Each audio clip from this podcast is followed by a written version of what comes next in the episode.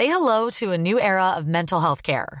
Cerebral is here to help you achieve your mental wellness goals with professional therapy and medication management support. 100% online.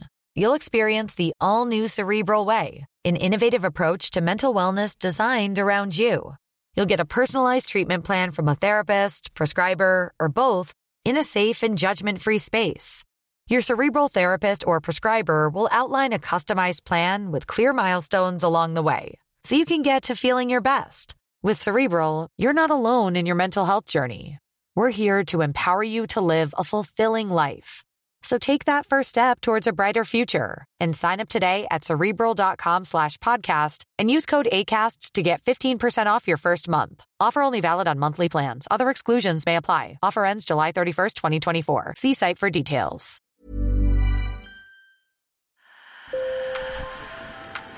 Bonjour. Hello. Hola. Marhaba bikoum. Sur le fil. Le podcast d'actu de l'AFP. Des nouvelles choisies pour vous sur notre fil info. En cette période d'examen, j'avais envie de vous parler d'un autre type de note, celle des agences de notation financière. Leur travail est d'évaluer la capacité des États à rembourser leurs dettes. Elles sont très puissantes car quand la note se dégrade, les États ont plus de mal à emprunter, ce qui peut avoir des conséquences bien réelles sur l'économie. Le crédit devient plus cher, y compris pour vous et pour moi. Or, cette semaine, le gouvernement français, dont la note a déjà très légèrement baissé, attend avec fébrilité le verdict de l'agence Standard Poor's. Alors, pour bien comprendre ce mécanisme, ses conséquences politiques et en quoi cela vous concerne, j'ai invité pour ce sur le fil deux de mes collègues spécialistes de la finance, Julie Chabanas à Washington et Ali Bektaoui à Paris. Sur le fil. Julie, comme Ali, surveille de très près les notes de ces agences. Julie m'a expliqué pourquoi. Les agences de notation, il y en a trois grandes, Fitch, S&P et Moody's. Elles, mesurent le risque pour les, créanciers, donc ceux qui prêtent de l'argent, d'être remboursés. Donc elles attribuent une note au pays, euh, mais aussi plus largement aux collectivités locales ou encore aux entreprises les notes euh, vont de euh, D pour les moins bonnes à A, et donc le fameux triple A pour les meilleurs, pour les, émetteurs qui sont considérés comme d'excellente de, qualité. Elles sont très puissantes parce que de leur notation va dépendre le taux auquel les États, les collectivités, les entreprises vont pouvoir emprunter. Donc évidemment, une mauvaise note, ça veut dire un taux d'emprunt très élevé. Une bonne note, ça veut dire un taux d'emprunt plus faible. Revenons en France. Euh, donc on en parle beaucoup parce que l'agence Standard Poor's, donc S&P Global, anciennement Standard Poor's, note la France vendredi prochain. Et donc on s'inquiète un petit peu du diagnostic qui sera fait et du risque que euh, cette dégradation-là euh, renchérisse le coût de la dette. Cette note arrive après une première dégradation fin avril. La France avait un double A, mais vient de passer en AA- pour une autre agence américaine, l'agence Fitch. Alors pourquoi cette dégradation? Ali m'a d'abord expliqué que cela dépendait de critères économiques. Ce sont des critères euh, de chiffres, hein, euh, vraiment très objectifs. Le niveau de la dette, les niveaux de déficit public, euh, les dépenses publiques, les hum, calendriers des États pour revenir dans les clous budgétaires. Hein. à quel horizon ils prévoient? Pour la France, par exemple, c'est 2027 pour le déficit public. là, en l'occurrence, Fitch qui a dégradé la note française donc fin avril, estimait que c'était un calendrier qui était un peu trop optimiste au regard de, ce que la France euh, a comme statistique économique aujourd'hui. Mais il y a aussi, selon Ali, des critères plus subjectifs. La situation politique du pays peut donc jouer.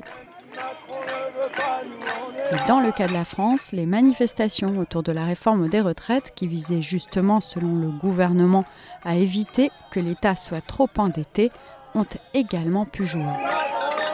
La crise sociale un peu entraînée par la réforme des retraites et par les mouvements de protestation, euh, Fitch l'a soulevé dans la dégradation de la note française et estimé que voilà, les difficultés sociales allaient amener à des difficultés politiques de réformes futures. Euh, donc elle insiste sur le fait que la France est peut-être désormais en grande difficulté pour mener d'autres réformes qui seraient censées assainir les finances. L'avis de l'agence a suscité une réponse du ministre de l'économie, Bruno Le Maire, c'est dire son importance. Les faits infirment l'appréciation de l'agence Fitch. Nous sommes en mesure de faire passer des réformes structurantes pour le pays et nous continuerons à faire passer des réformes structurantes pour le pays. Par ailleurs, ne doutez pas de notre détermination totale avec le président de la République, avec la Première ministre, à rétablir les finances publiques de la nation. Dimanche encore, la Première ministre Elisabeth Borne est revenue sur le sujet. Alors pourquoi tant de nervosité? Ali a d'abord tenu à m'expliquer que la note de la France n'est pas mauvaise. Elle serait notée hein, l'équivalent d'un bon, euh, je dirais, d'un bon 15 sur 20 quand même, au minimum, parce que euh, elle est euh, autour de double A. Hein. donc la note maximale c'est triple A. Très peu de pays ont ça dans le monde. hein. Il y a l'Allemagne, les Pays-Bas qui ont ça, l'Australie aussi, euh, auprès des trois agences de notation principales. Euh, c'est une très bonne note. Euh, il, faut, il faut garder ça à l'esprit. Mais même une petite baisse a des conséquences concrètes. Naturellement, les investisseurs sur les marchés financiers qui financent beaucoup les États vont demander un petit peu plus pour prêter euh, à la France. Après, il y a des effets en chaîne par en dessous. Euh, qui sont d'abord que souvent lorsqu'un État est dégradé, c'est de mauvais augure pour euh, les différentes autres euh, entreprises et institutions publiques qui sont, qui sont notées, parce que voilà, l'État est dégradé. Pour les ménages, ça peut aussi avoir un effet, puisque lorsqu'un État doit payer plus cher pour financer ses emprunts chaque année et financer sa dette, il va avoir moins d'argent pour financer d'autres dépenses. Ça peut être une dégradation des services publics, parce qu'on aura un petit peu moins d'argent pour investir dans les services publics. Un exemple extrême de dégradation de la note, c'est celui du Liban. Et aujourd'hui, il a la pire note possible, le D. Ce qui veut dire qu'il est en défaut de paiement car effectivement, l'État libanais est extrêmement endetté. Beyrouth croule sous les intérêts et n'arrive même plus à payer à temps ses militaires. En raison notamment de la politique financière du gouverneur de la Banque centrale libanaise Riyad Salamé, les pensions de nos militaires ont été volées après 30 ans de bons et loyaux services et leurs salaires sont à 60 dollars. En France, on n'en est pas du tout là. Mais Ali m'a donné un exemple des conséquences d'une dégradation de la note. Comme je vous l'ai expliqué, les taux d'intérêt augmenteraient et cela peut se chiffrer en milliards. Par exemple, les hausses de taux décidées depuis 2022 par la Banque centrale européenne ont déjà eu un coût conséquent pour l'État français.